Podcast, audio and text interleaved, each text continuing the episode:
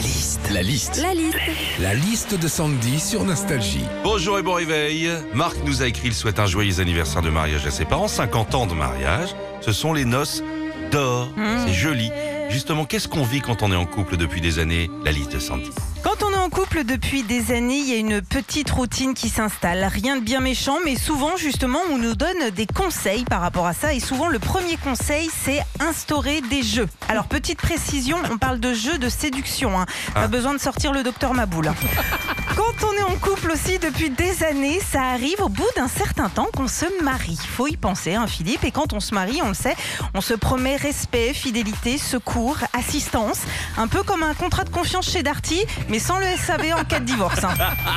Quand on est en couple aussi depuis des années, pardon messieurs, je veux pas faire votre procès, mais il y a un truc que vous ne remarquez jamais, c'est quand nous les femmes, on sort de chez le coiffeur.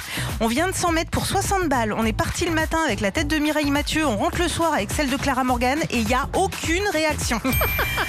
Enfin, quand on est en couple depuis des années et qu'on s'aime, il se passe encore pas mal de choses sous la couette. hein. On se fait des petits bisous, on se fait des petits câlins et on n'oublie pas cet objet long qui marche avec des piles et qui nous excite tous les deux, la télécommande, de la télé. Retrouvez Philippe et Sandy, 6h-9h sur Nostalgie.